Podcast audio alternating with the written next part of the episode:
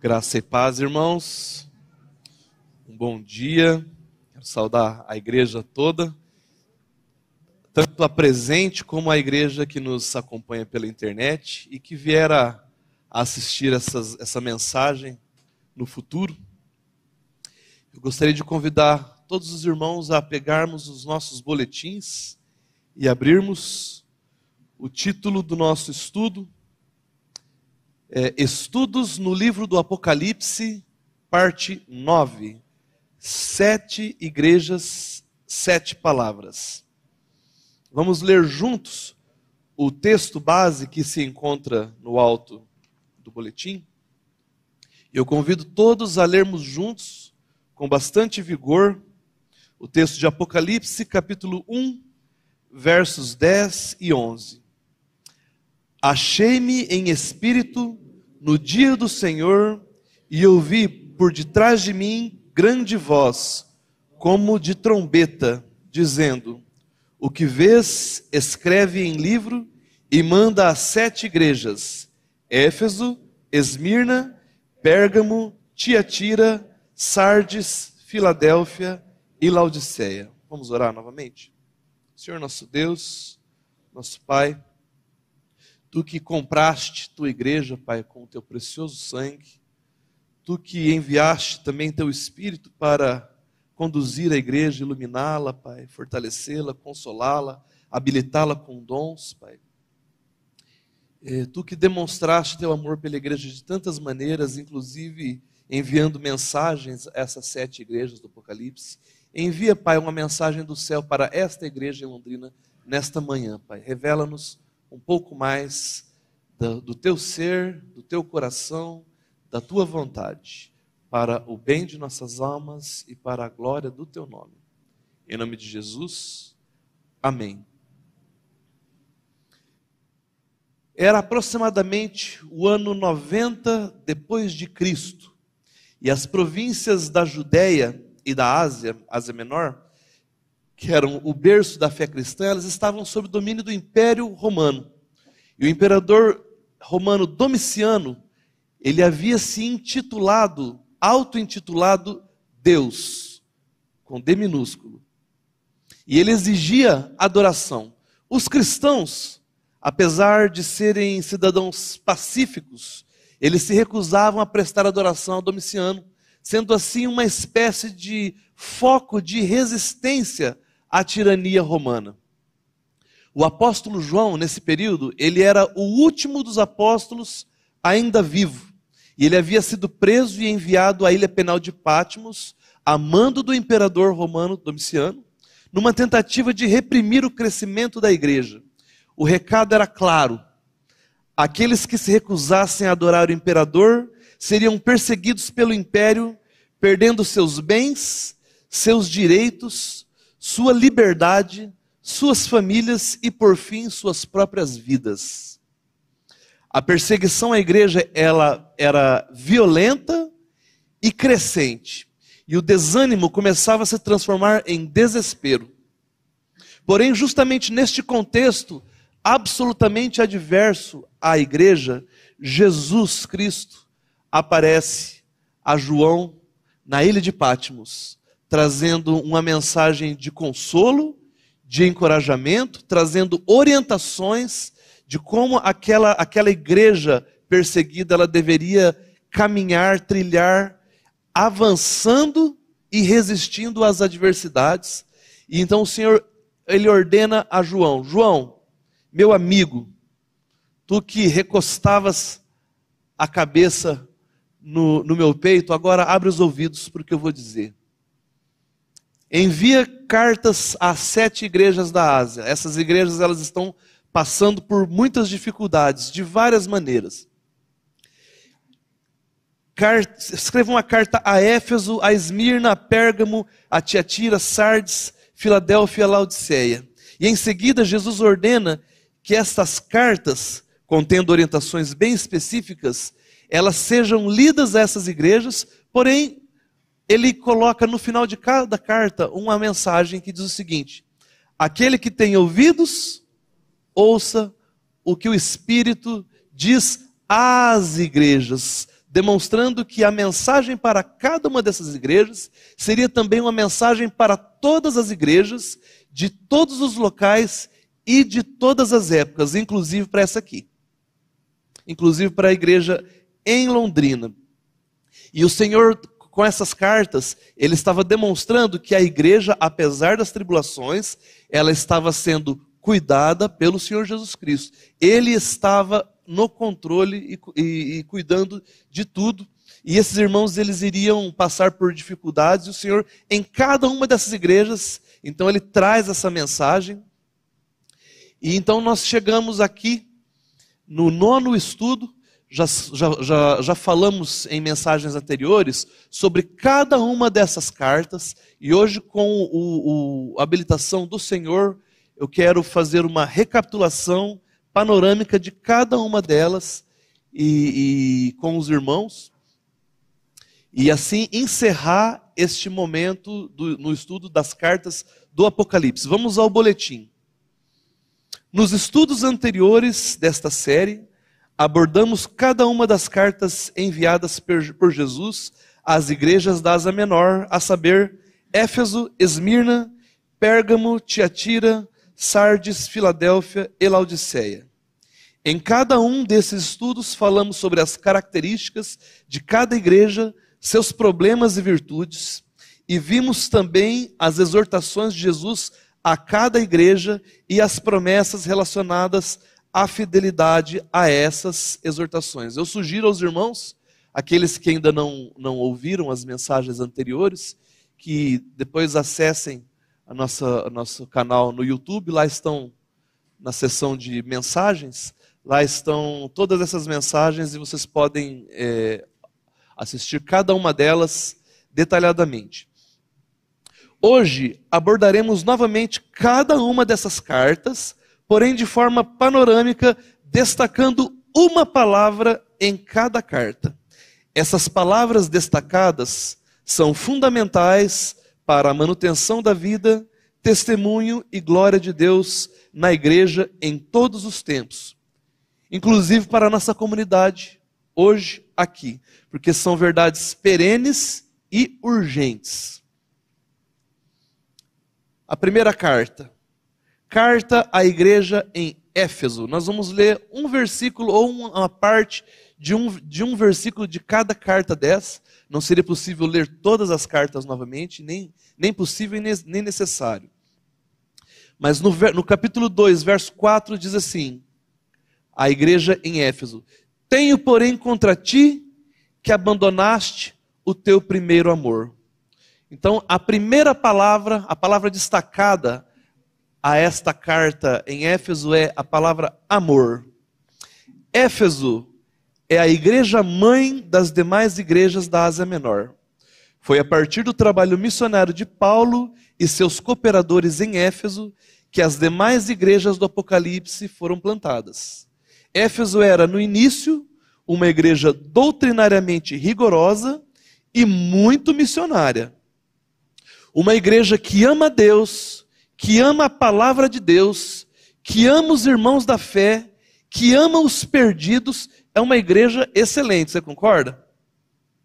Pensa em Éfeso, uma igreja que foi fundada e discipulada pelo apóstolo Paulo, que teve como membros Priscila e Áquila, Apolo, teve como membro e pastor Timóteo, teve também como pastor o próprio apóstolo João, já dissemos no estudo de Éfeso que a própria, é, o próprio evangelho é, do apóstolo João, ele foi pregado primeiramente em Éfeso.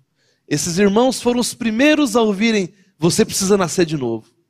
Porque Deus amou o mundo de tal maneira que deu o seu Filho unigênito para que todo aquele que nele crê não pereça, mas tenha a vida eterna o, o, o, Evangelho, possivelmente, o Evangelho de João, é o resultado das pregações de João na igreja em Éfeso. E por fim, uma igreja que teve a própria Maria, mãe de Jesus, como membro. É uma igreja excelente, concordam?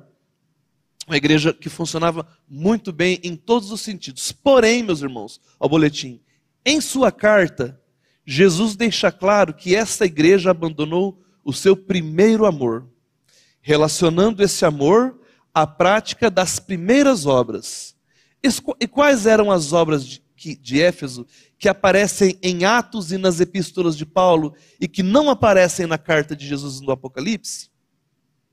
Jesus elogia o zelo doutrinário dos Efésios, mas nada fala do seu zelo missionário. Vocês lembram que, que na, na, carta eh, aos Efésios, Jesus ele elogia esses irmãos que eles foram capazes de resistir à doutrina dos nicolaítas, à doutrina de Balão. Eram irmãos preparados doutrinariamente. Porém, uma igreja que 20, 30 anos atrás, em relação à, à carta de Jesus, estava plantando igrejas em toda, em toda a Ásia Menor e era elogiada por isso, na carta ao, de Jesus ao, ao, aos Efésios, não é citado nada sobre o seu zelo missionário.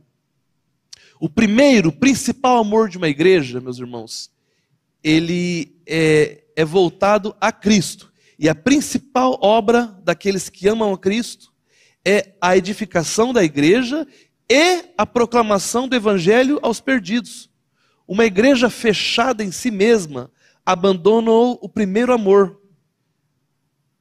Missões não é um assunto entre outros assuntos da igreja. É como se Jesus dissesse assim: Éfeso, onde é que está a obra missionária, Éfeso? Vocês eram tão vigorosos nas missões, né? Você prega somente para os de casa, Éfeso. Cadê o amor? Seu amor esfriou e você não está avançando na pregação aos perdidos. Onde estão as congregações da igreja, Éfeso? Onde estão os pontos de pregação da igreja, Éfeso? Onde estão os seus missionários? Cadê o núcleo de missões da igreja? Não tem mais núcleo de missões? Cadê Éfeso? Vocês pregam muito bem para vocês, vocês estão muito preparados, aí não há espaço para heresia, e não deve haver mesmo, mas cadê a proclamação? Cadê as viagens missionárias, Éfeso? Éfeso, arrepende-te e volta à prática das, das, das primeiras obras. As primeiras obras, elas estão relacionadas ao primeiro amor. Todas as cartas do Apocalipse, elas terminam com a mesma frase, e nós iremos enfatizá-la bastante hoje. A respeito de missões, que não é um assunto secundário na igreja, não é um assunto secundário na igreja. Éfeso, quem tem ouvidos, ouça o que o Espírito diz às igrejas. Carta à igreja em Esmirna. A palavra para Esmirna é fidelidade. Todos juntos. Ser fiel até a morte e dar-te-ei a coroa da vida. Os irmãos em Esmirna nada receberam, não receberam crítica alguma de Jesus. Eles eram zelosos da doutrina e na vida prática, sendo assim capacitados por Deus a suportar as perseguições mais variadas. A orientação de Jesus a eles era: permaneçam fiéis, mesmo que isso lhes custe a vida. O cristão, cristão precisa ter coragem para, diante das pressões e das circunstâncias do mundo, não negar sua fé com palavras ou atos. Ser fiel até a morte não significa você seja fiel a sua vida inteira até quando você ficar velhinho e morrer. Não, não é isso. Também é isso. Mas ser fiel até a morte significa ser fiel mesmo que isso custe a sua vida. Mesmo que você precise morrer por causa disso. A vida cristã, amados, em muitos momentos ela requer coragem. Eu já ouvi um pregador dizer que todo cristão ele tem que estar pronto para orar, para pregar e para morrer. Você concorda com isso? Você está pronto para pregar, para orar e para morrer? O que, que significa fidelidade? Fidelidade é a atitude de quem é fiel, de quem tem compromisso com algo ou com alguém. Ser fiel até a morte significa permanecer firme na fé em Jesus de forma confessional e prática, ainda que isso custe a sua própria vida. É não negar não retroceder, não negociar a fé em Deus em hipótese alguma. Quer seja numa arena, arena romana, quer seja num tribunal ou mesmo em uma sala de aula de uma faculdade. Eu já falei aqui ah, em reuniões anteriores que uma pessoa próxima a mim que estava cursando é, direito, no primeiro dia de aula dele numa faculdade conhecida daqui de Londrina, faculdade particular, inclusive, não é faculdade pública não, gente.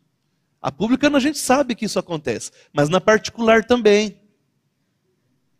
No primeiro dia de aula dele, o, o assunto da aula era é, a, de, o quanto a fé cristã havia atrasado a educação da, da, da humanidade, o desenvolvimento da humanidade.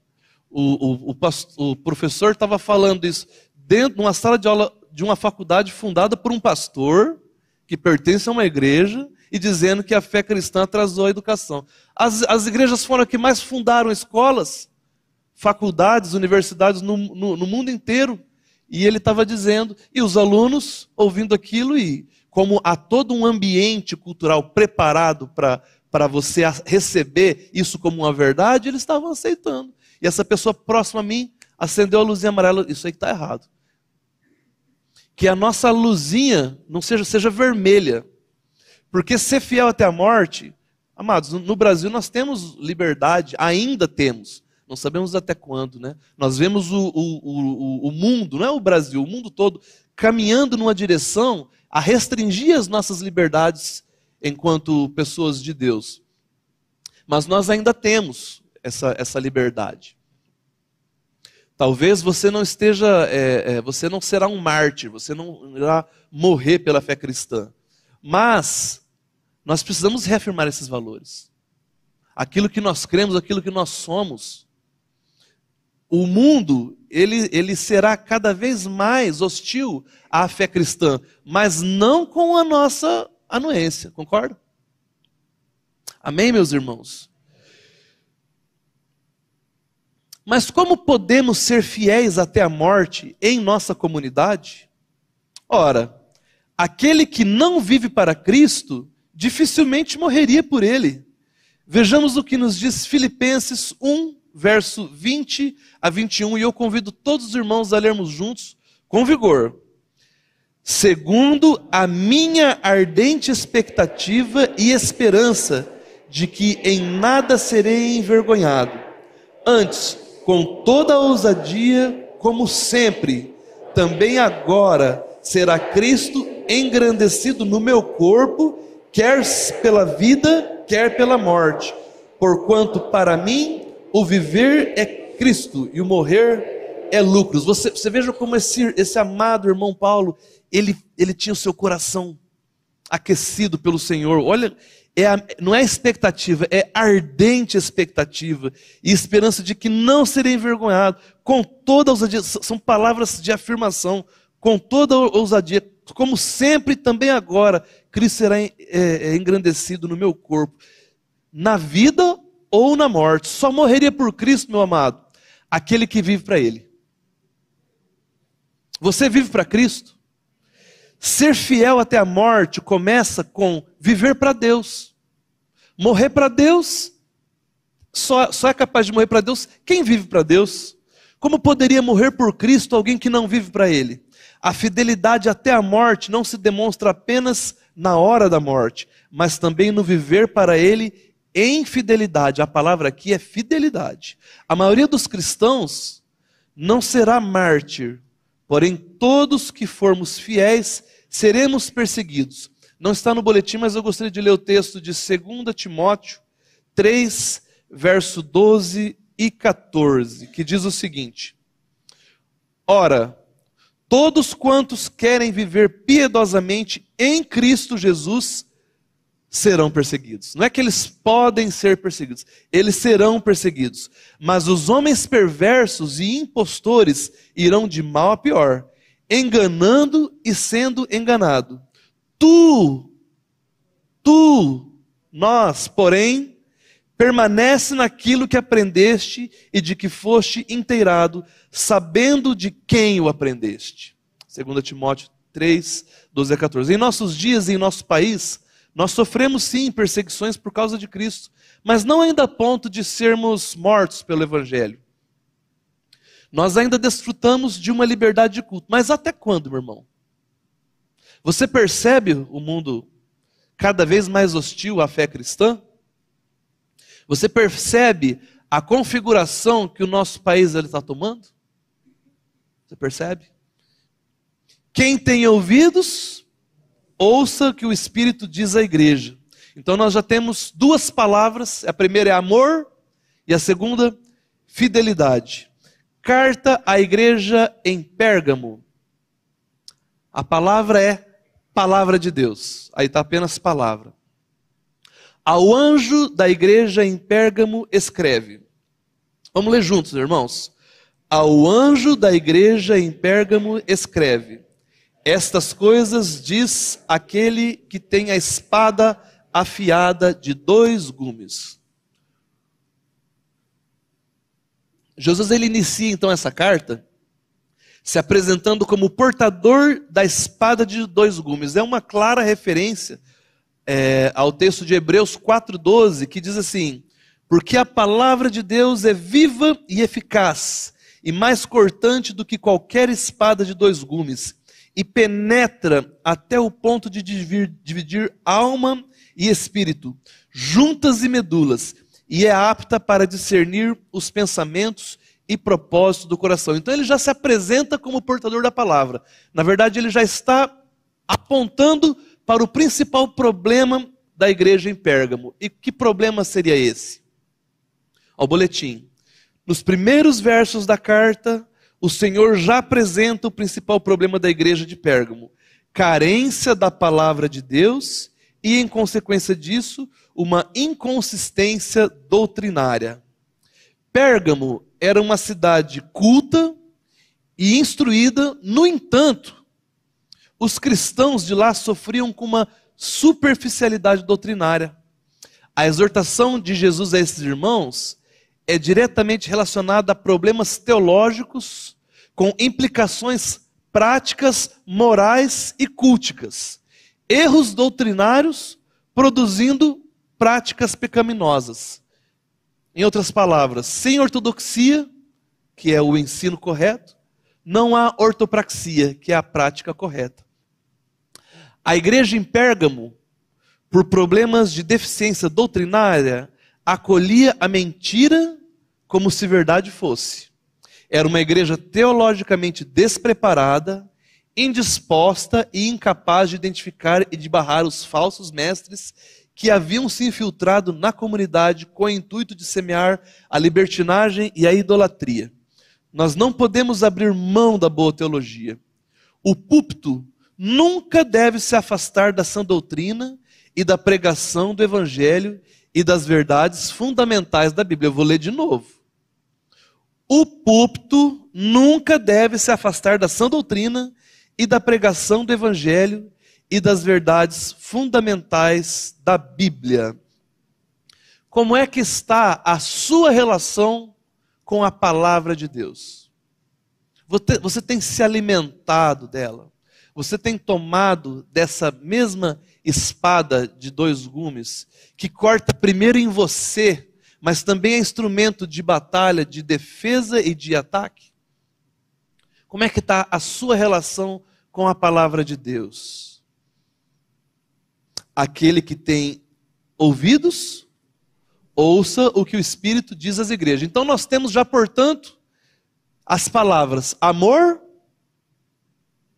fidelidade e palavra de Deus. Vamos caminhar. Carta à igreja em Tiatira. A palavra aqui é critério. Vamos ler todos Apocalipse 2, 20. Tenho, porém, contra ti o tolerares que essa mulher Jezabel, que a si mesma se declara profetiza, não somente ensine, mas ainda seduza os meus servos a praticarem a prostituição e a comerem coisas sacrificadas aos ídolos. A igreja em Tiatira era excelente. Ela possuía obras, amor, fé, serviço, perseverança, e além de todas essas características, continuava melhorando cada vez mais. Mas apesar de todo esse vigor e relevância, o Senhor identifica em Tiatira um problema que não poderia deixar de ser tratado. A autodeclarada profetisa Jezabel. Esse, essas pessoas que se autodeclaram. Eu sou profeta, eu sou apóstolo, eu sou pai apóstolo. Já teve um que até reconheceu em cartório que era pai apóstolo, que é o único apóstolo habilitado para ungir outros apóstolos. Você já pensou? Isso é uma loucura, né? Isso não tem fim, isso não tem limite. E então essa, ela se autodeclara, é, profetiza Jezabel, ela estava ensinando heresias àqueles irmãos, e pior, com a anuência da liderança da igreja. Eles não estavam sendo enganados, gente. Eles sabiam do teor herético e libertino do ensino dessa Jezabel. No entanto, por alguma razão, eles toleravam que ela continuasse a ensinar como se, estiver, como se ela tivesse legitimidade para isso. Por que será que esses irmãos toleravam essa Jezabel? O texto não fala, nós podemos fazer hipóteses, né? Talvez ela fosse uma mulher rica da igreja. Talvez ela fosse esposa de alguém importante da igreja. Talvez ela fosse uma mulher de, de muita, muito persuasiva, uma mulher de, com muito, muito carisma. De alguma maneira, é como, é como se eles fizessem assim: ah, deixa ela falando isso aí. Melhor deixar ela, não, não mexe com essa mulher, não. Ela é, ela é mulher do diácono, do presbítero, ou, sei lá, algo nesse sentido. E é uma igreja tolerante, tolerando coisa errada. O Senhor, com seu olhar identifica esse problema e corrige essa questão. Então eles não estavam sendo enganados, eles sabiam desse teor. Né? Fazendo uma comparação entre as igrejas do Apocalipse que nós vimos até agora, nós vimos que a igreja em Éfeso ela era muito preparada doutrinariamente, lembre-se, pastoreada por Paulo, por João, por Timóteo, teve como pregador Apolo, como membro tinha Maria, mãe de Jesus era membro da igreja de Éfeso. Então, uma igreja muito preparada doutrinariamente. Esses irmãos, eles então foram capazes de identificar os hereges e barrá-los. A igreja em Esmirna também possuía muito zelo doutrinário e, mesmo em face de grande perseguição, se mantivera fiel. A igreja em Pérgamo já era uma igreja é, doutrinariamente superficial. Né? Então, por por, por, por haver essa carência de boa teologia, aqueles irmãos acabaram acolhendo falsas doutrinas como se fossem verdades. Mas, queridos, esses irmãos de Tiatira, eles não estavam sendo enganados. Eles identificavam as heresias, porém, por conveniência, eles a toleravam. Uma igreja tolerante. A igreja de Jesus, amados, ela é receptiva a todo aquele que quebrantado de coração e convencido do pecado, da justiça e do juízo, pelo Espírito Santo, ela é aberta a todo que deseja receber a Cristo como Salvador e Senhor. No entanto, amados, para garantir que essas, que essas pessoas não se convertam, vejam, se convertam a sofismas, todo mundo sabe o que é sofisma? Sofisma é uma mentira, mas que é muito parecida com verdade. É uma mentira que, se você bobear, ela passa. Ela é muito parecida com a verdade. Então, para impedir que essas pessoas se convertam a sofismas e para protegê-las de heresias que corrompem a simplicidade do evangelho, todo ensino antibíblico não pode ser tolerado no seio da igreja, devendo antes ser prontamente tratado em amor, longanimidade e com todo rigor bíblico. Quem tem ouvidos, ouça o que o Espírito diz às igrejas. Então nós já temos, portanto, as palavras amor, vou recapitular. Qual a segunda? Fidelidade, depois, palavra de Deus, critério. Caminhando. Carta à igreja em Sardes. Coerência. Conheço as tuas obras, que tens nome de que vives e estás morto. A igreja em Sardes não sofria com perseguições, gozando assim de liberdade de culto. Também não tinha problemas com heresias, possuía uma teologia saudável e ortodoxa. No entanto, Jesus declara que Sardes tinha fama de viva, mas estava morta. Era uma igreja que vivia de aparências e tinha na hipocrisia sua marca principal. Sardes, então, era uma igreja tranquila, funcional, era uma igreja famosa e ela era aparentemente cheia de vida. Porém, as obras dos crentes de Sardes contrastavam com a sua fama. Uma igreja como essa, queridos, uma igreja morta, Satanás não tem nenhum interesse de atacar. Sabia disso? Porque as tribulações, se, se Satanás ataca essa igreja aqui, talvez as tribulações poderiam gerar quebrantamento no coração dessas pessoas. E aí ia despertar a igreja a buscar o Senhor de uma maneira sincera. Daí a ausência de perseguição nessa igreja. Uma igreja tranquila, só que morta. Tinha jeito de estar vivo. Parece um, uma. uma um, sabe aqueles animais empalhados, né? Você olha assim, parece estar vivo, mas está morto. Tem cara de que está vivo. Todo mundo acha que é uma igreja boa. Mas a maioria dos irmãos ainda nem nasceram de novo. E o Senhor ainda fala assim: olha, você tem que. Consolida aqueles que estão para morrer. Ele fala: tem um pouquinho de gente aí que é fiel ao Senhor. E essas pessoas elas têm que fortalecer os outros, porque essa igreja está morta.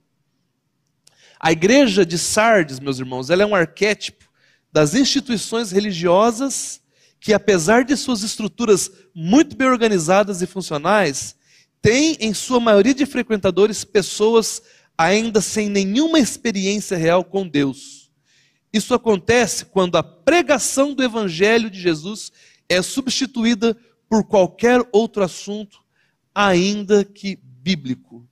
Você faz uma igreja é, é, cheia de atividades, e a mensagem é aquela mensagem de massagear ego, de que tudo vai dar certo, de, de dez passos para isso, dez passos para aquilo, né, dez passos para ir para o inferno.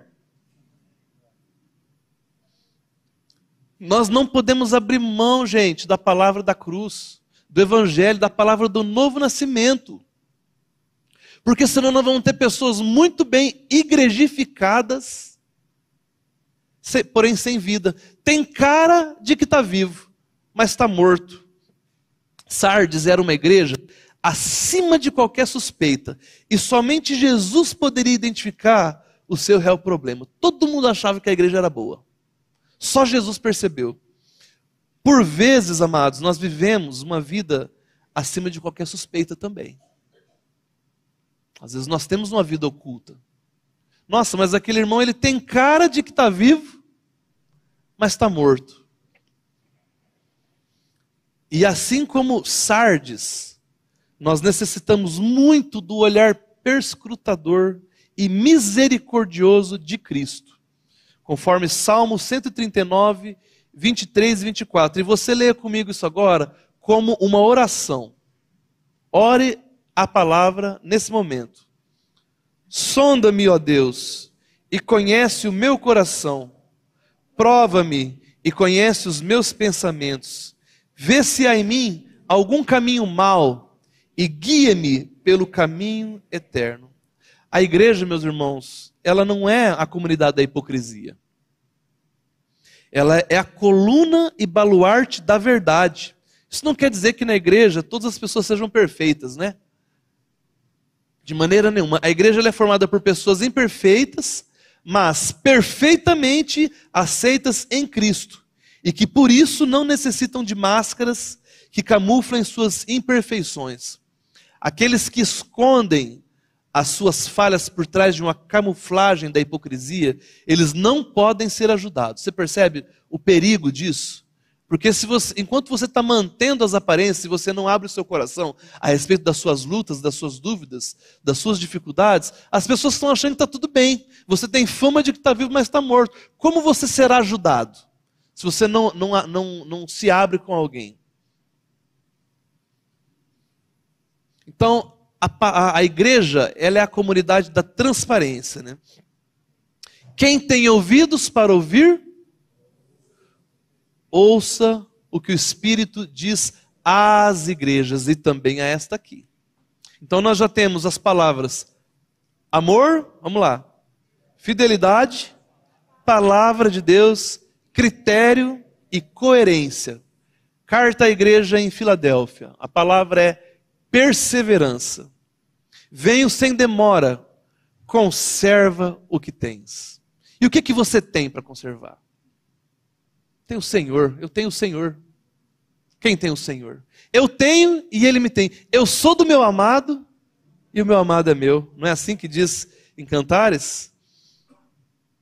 A palavra para Filadélfia, então, é perseverança. Filadélfia, mesmo sendo uma igreja fraca, ela era forte, pois ela era perseverante. Sem perseverança, uma igreja, ela fica fraca e não pode assim suportar os ataques do inimigo e não pode avançar em santidade nas boas obras que o Senhor preparou para, ela. Então, uma igreja forte, eu, eu, quando eu falei sobre isso aqui, eu até fiz uma posição de luta, os irmãos tiraram sarro de mim. Porque a igreja forte é aquela que ela é capaz de suportar os ataques, ela apanha e ela aguenta, mas ela também é capaz de avançar na luta, na expansão do reino do Senhor, do reino de Deus. Então, assim como Esmirna, ao boletim, Filadélfia não recebe nenhuma crítica do Senhor. Porém, algo muito interessante acontece nessa carta, meus irmãos. Eu quero chamar a atenção de vocês a isso. O Senhor garante que vem sem demora nessa carta.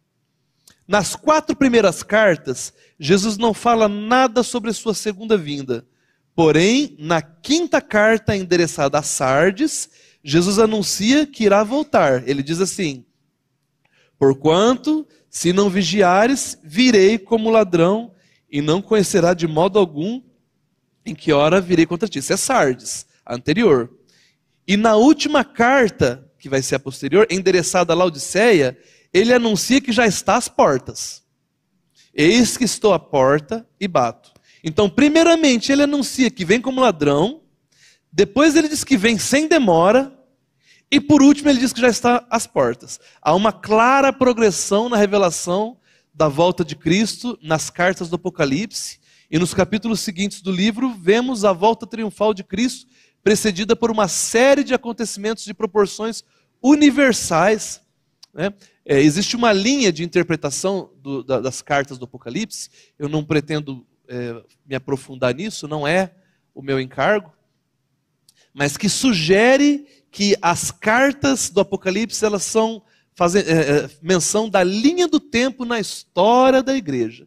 E que nós estamos hoje em Laodiceia. É a última carta. É, é a carta em que Jesus já está na porta, já está à porta. Sardes, ele anuncia que vai vir como ladrão. Ó, eu vou, eu vou voltar.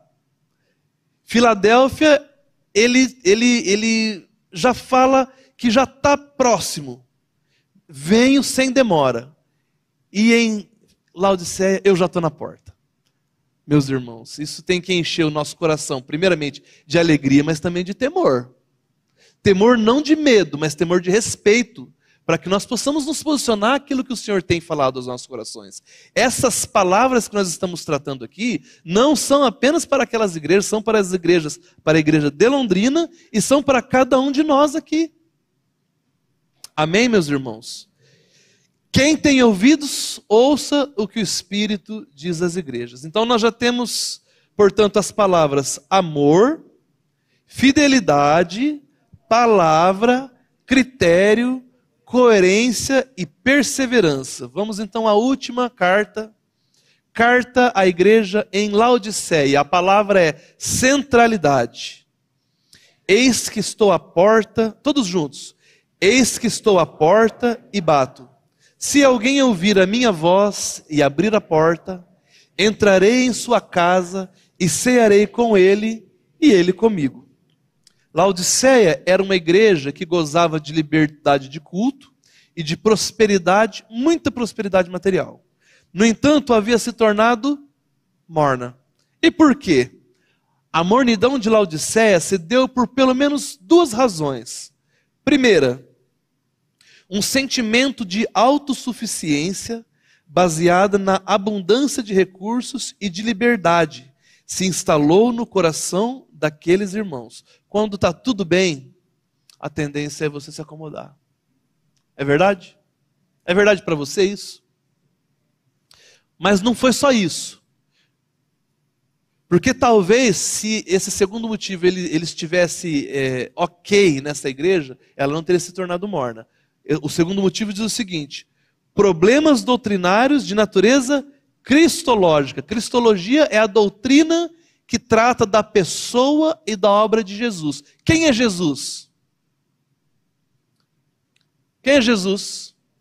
É o nosso Salvador, nosso Senhor. Ele é, é o próprio Deus, é o Filho de Deus, a segunda pessoa da Trindade, que veio aqui nessa terra efetuar essa obra, obra esta que somente Ele poderia fazer.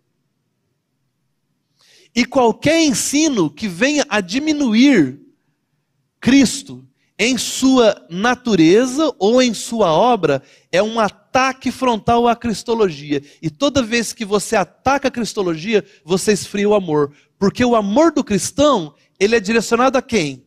A Cristo. Se o, objeto do, do meu amor, da minha adoração é Cristo, e a doutrina vem e ataca a própria pessoa de Cristo, o que, que vai acontecer? A, o meu amor por ele vai se, se enfraquecer. Já falei na, na reunião anterior, uma vez eu, eu vi numa, numa livraria assim, um, um título, esses livros de livraria, né? Cada vez piores, né? E, e, era assim: Jesus, um dos maiores sábios que existiu, no, que já existiu, era um nome, uma coisa assim. Eu nem, nem dei muita atenção para aquilo. Mas você vê como que é um, um sofisma, né? Parece que está elogiando. Você, um dos maiores sábios, mas como assim? Quem é Jesus, gente? É o, é o próprio Deus. Deus que do céu desceu. Mesmo sendo Deus, não, se, não julgou por usurpação ser como Deus, antes se esvaziou, assumindo forma de servo.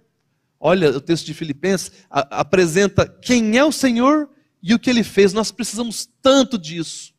A cristologia é fundamental. A centralidade da pessoa e da obra de Cristo é a única capaz de manter o meu e o seu coração aquecido, fervoroso.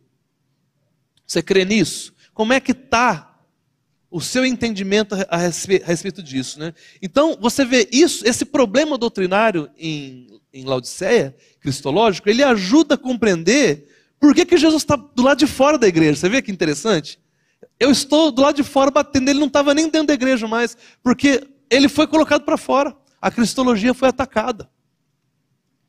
A carta de Jesus à igreja em Laodiceia, então ela traz sérias advertências e sua mensagem é atualíssima. Atualíssima, meus irmãos. Parece que não, né? Eles colocam Jesus em, em, em, é, em pé de igualdade com outros líderes religiosos. A Jesus, Maomé, Moisés, olha só. Inclu coloca até o Moisés. Moisés acho que ficaria muito bravo com isso, né? Coloca o Moisés junto com Jesus, em pé de igualdade. Mas a pessoa e a obra de Cristo, elas devem ter a primazia nos púlpitos e nos corações. E glória a Deus, porque nesse púlpito nós temos tido esse cuidado. Glória a Deus. Os irmãos têm percebido. Quando qualquer outro assunto ganha mais espaço do que Cristo em nossos púlpitos e em nossas vidas, Cristo se põe à porta batendo e chamando, e prestes a vomitar. Ele bate através das circunstâncias e ele chama através da sua palavra. Só que, meus irmãos, ele está prestes a vomitar. Com essa, com essa letargia provocada pela perda da centralidade de Cristo. E não é só no púlpito, é na, nas nossas próprias vidas. Né? Há uma, é, é, é, é, uma, é uma linha muito tênue. Há uma linha muito tênue, meus irmãos. Nós necessitamos uns dos outros para nos exortarmos acerca disso. Porque a, a, a, eu sempre digo que a mentalidade religiosa ela é muito persistente. Eu preciso do Hildo, do Barba, do, de cada irmão aqui, do Isacão, para falar assim: Márcio, volta para Cristo. É, é de Cristo que a gente tem que falar. Se eu não falar de Cristo, o que, que vai acontecer? Mornidão. Aquele que é o objeto da minha, da minha adoração, ele será é, diminuído, diminuto em sua, em sua glória. Como se isso fosse possível, né? Amados, todas as cartas terminam com a seguinte frase: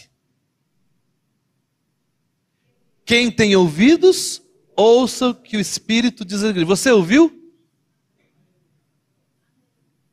E por que, que elas terminam assim? Porque, amados, a única maneira de viver neste mundo em amor, fidelidade, firmado na palavra, sendo criterioso, com coerência, perseverança e na centralidade em Cristo, é ouvindo o que o Espírito diz à igreja. Você tem ouvido a voz do Espírito?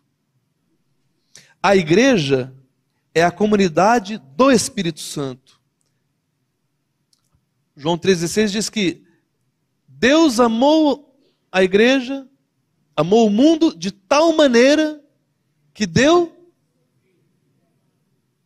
O Filho foi dado ao mundo, porque Deus amou o mundo, o mundo, né?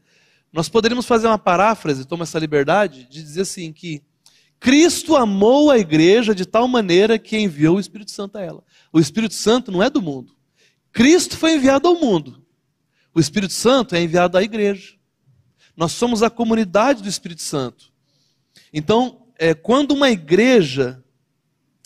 Perdão, a igreja é a comunidade do Espírito Santo. Se a igreja deixa de ouvir o Espírito, ainda que ela cresça numericamente, gente, nós temos tido um, um aumento estrondoso, estrondoso de, eh, numérico de, de igrejas no Brasil. Mas será que o Brasil é um país realmente evangelizado? Um país absolutamente corrupto, violento, depravado, sexualizado, com toda sorte. Nós, o aumento de, de igrejas é igreja desse jeito aqui, gente. É igreja que não está ouvindo a voz do Espírito Santo. Misericórdia, Senhor, faça-se ouvir em nosso meio, Pai. Quando uma igreja deixa de ouvir o Espírito Santo, ela abandona o primeiro amor, ela se torna infiel, herética, tolerante com o intolerável, hipócrita, fraca e morna. Que o Senhor tenha misericórdia da sua igreja e sempre nos faça ouvir a sua voz. Amém, meus irmãos? Senhor Deus, nós te louvamos, te agradecemos, porque são maravilhosas, Pai, as tuas palavras. Estas cartas a essas igrejas são para nós também, Pai, e por isso nós nos alegramos. O Senhor tem cuidado de nós, o Senhor tem trazido a nós é, a sua vontade, o seu propósito, meu Pai. E te pedimos, Pai, por misericórdia, Pai, que essas palavras que foram trazidas hoje, elas não se percam nos nossos corações, é, no meio de muitos outros pensamentos, mas que elas queimem, Pai, no meu coração e no coração dos meus irmãos aqui, gerando, Pai, arrependimento, gerando compromisso, gerando santificação, avanço no Evangelho, Pai, para a glória do Teu nome e para o bem das nossas almas. Em nome de Jesus. Amém.